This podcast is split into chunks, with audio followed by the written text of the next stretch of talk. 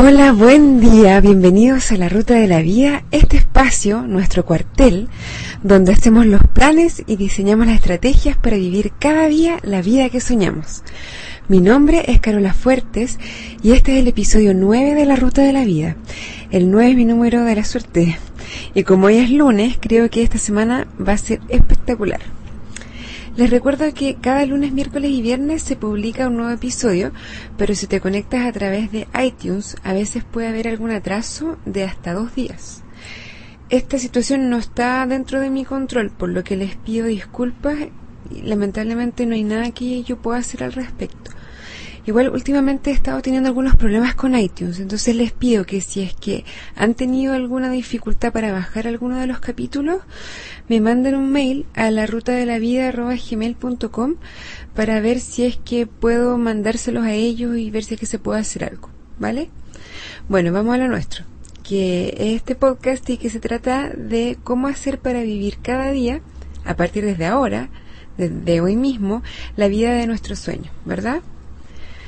Bueno, entonces hoy quiero conversar con ustedes de algunas de esas emociones mm, indeseables que a veces nos invaden y que nos arrebatan por algunos momentos, bueno, por algunos momentos más largos que para otros, eh, la felicidad que todos buscamos y que nos pertenece, que es nuestro estado natural.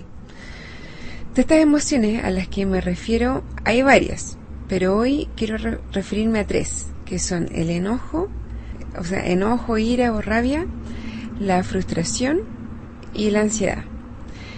Primero que todo, les quiero decir que yo pienso que todas las emociones son útiles. No creo que la mejor forma de lidiar con ellas sea reprimirlas.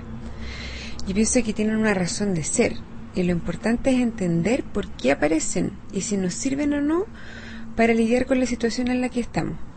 En caso de que la respuesta sea no, tenemos que aprender a soltar la emoción, darle las gracias y dejarla ir. Revisemos de una estas tres emociones invitadas de hoy. Lo importante de entender antes de entrar de lleno en cada una de ellas es que las emociones hablan de nosotros mismos, no de lo que está afuera o de lo que es objeto de la emoción. Somos nosotros quienes le asignamos valor o significado a las situaciones, a las relaciones, etc las emociones y los significados que nosotros le asignamos no son inherentes a las situaciones o a las cosas o a las personas, sino que a nosotros, lo que a nosotros nos produce eh, la emoción es lo que nosotros le atribuimos. Lo que a mí, por ejemplo, me produce enojo, tal vez a ti no te lo produzca. Y al revés también. Bueno, entonces vamos con el enojo. Según la, definición del diccionario, es un sentimiento de ira o enfado, una molestia o disgusto. Pero no me voy a detener mucho en su definición porque yo estoy segura de que todos ustedes lo conocen y lo han vivido, tanto en ustedes mismos como en alguien cercano a ustedes. ¿Por qué se produce el enojo? Desde mi experiencia, el enojo se produce cuando las cosas no son o no resultan como uno quisiera es cuando hay una brecha negativa entre la expectativa y la realidad. Y además hay una resistencia a aceptar la situación. Uno se puede enojar con otros, con la circunstancia o con uno mismo incluso. Yo diría que es una emoción bien parecida a la frustración, pero con la diferencia de que la frustración está mucho más mezclada con resignación, mientras que el enojo está más asociado como a la agresividad y a la toma de acción para revertir la situación que no nos satisface. El enojo nos sirve para darnos cuenta de que algo no nos gusta, de que nos gustaría que fuera de otra manera, y en ese sentido tiene valor, porque nos revela situaciones de las que tenemos que cuidarnos.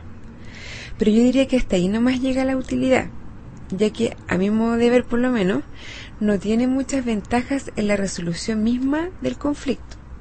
Por ejemplo, a mí me puede dar mucho rabia que mi pareja llegue tarde a una cita. ¿Por qué me da rabia? Porque siento que no respeta mi tiempo. Yo, yo le estoy asignando ese significado. O porque siento que para él sus otros compromisos son más importantes que yo. Ahí de nuevo yo le estoy atribuyendo un significado. O me puede dar mucha rabia que mi hijo pequeño deje la pieza desordenada, porque eso significa más trabajo para mí Y tal vez siento que él lo hace a sabiendas de que iba a ser más pesado para mí volver a ordenar. Entonces, hay una diferencia entre la expectativa que tengo de que mi pareja llegue a la hora o de que mi hijo deje ordenada la pieza con lo que ocurre realmente. Puede ser que me enoje por alguna situación, por ejemplo, cuando voy más apurada, hay un accidente y el tráfico está muy lento y me molesta porque voy a llegar tarde o porque estoy perdiendo mi tiempo que es valioso. O también me puedo enojar conmigo misma porque tal vez no soy como me gustaría ser. Pero hasta ahí yo le asigno valor al enojo, porque me permite darme cuenta de que hay algo que me gustaría que fuera distinto y me predispone a la acción.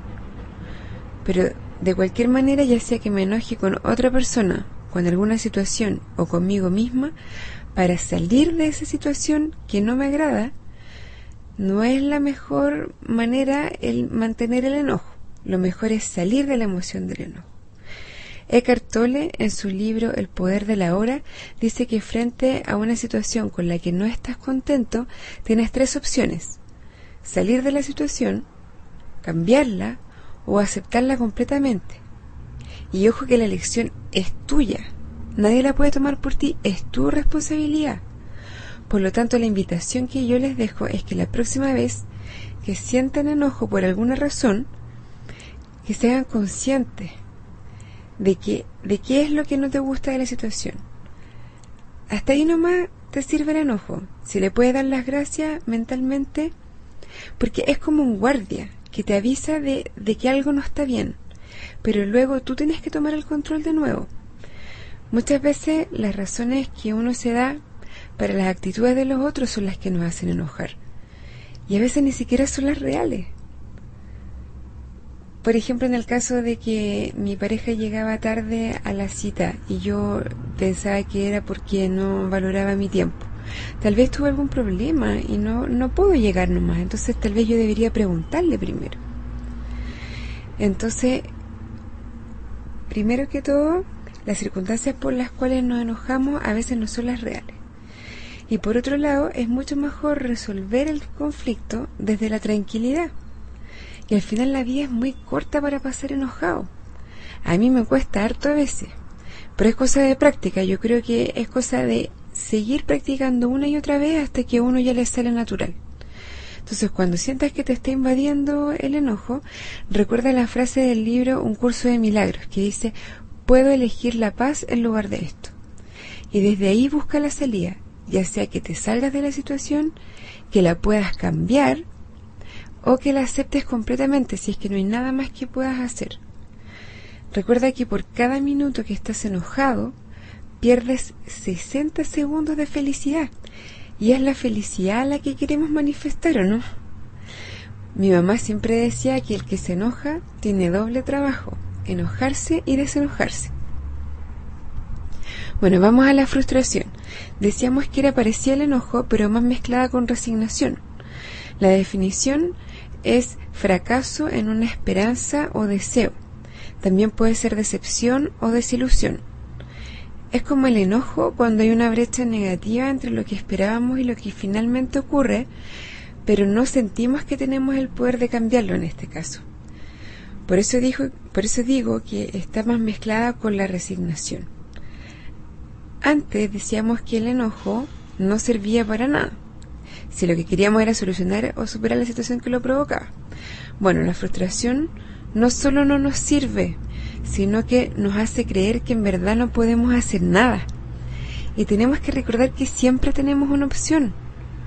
Supongamos que hice todo lo que creí necesario para planear el, cumpleaños de mi hijo chico.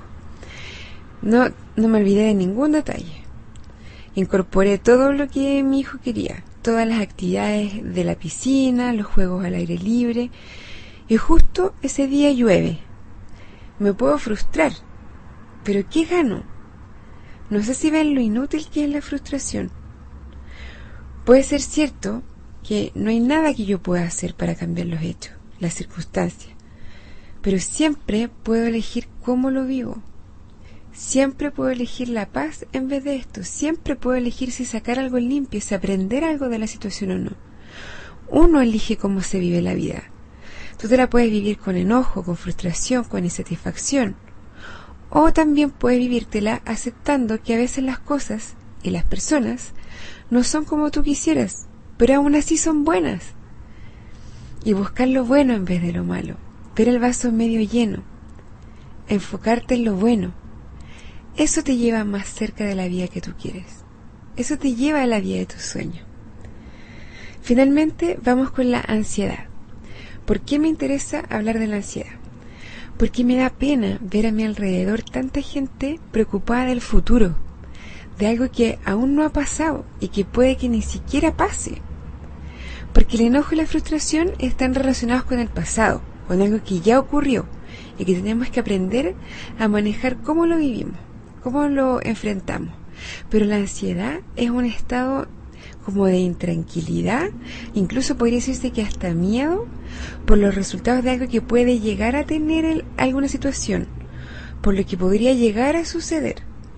Es una enfermedad que vive del futuro y de la percepción de incertidumbre que tenemos del futuro. Lo bueno es que te alerta sobre algo que te podría llegar a causar problemas y te permite anticiparte y tomar todas las medidas necesarias y posibles. La buena noticia es que el futuro, dado que no ha ocurrido aún, lo podemos inventar a nuestra propia pinta como nosotros lo queramos. Y si aún así hay cosas que después no resultan como las habíamos planeado, en ese momento nos podemos preocupar. Incluso si quieres puedes sufrir un rato. Pero no sufras el doble o el triple adelantándote a que pase. Puede ser que ni siquiera ocurra. Hace unos días una amiga mía andaba súper complicada porque la semana siguiente su compañera de oficina se iba de vacaciones y no sabía a quién le iba a tocar asumir el trabajo de la niña que se iba. Aún no ocurría y tampoco tenía mucha información, pero ya estaba sufriendo. Ahora hace un par de días atrás me dijo, tenías razón, no ha sido nada de terrible, el trabajo quedó súper bien repartido y no ha sido para nada difícil cubrir a la chica que no está. Entonces, en resumen, tres invitados no muy gratos en la vida de tus sueños son el enojo, la frustración y la ansiedad. Cuando vengan a visitarte, recíbelos, escucha lo que tienen que decirte, dales las gracias y despídelos, no te sirven para nada más. Bueno, llegó la hora de irme, pero antes de despedirme, quiero recordarles que este podcast lo hago tres veces a la semana, los lunes, miércoles y viernes, y que pueden escribirme a la ruta de la vida. La ruta de la vida gmail.com.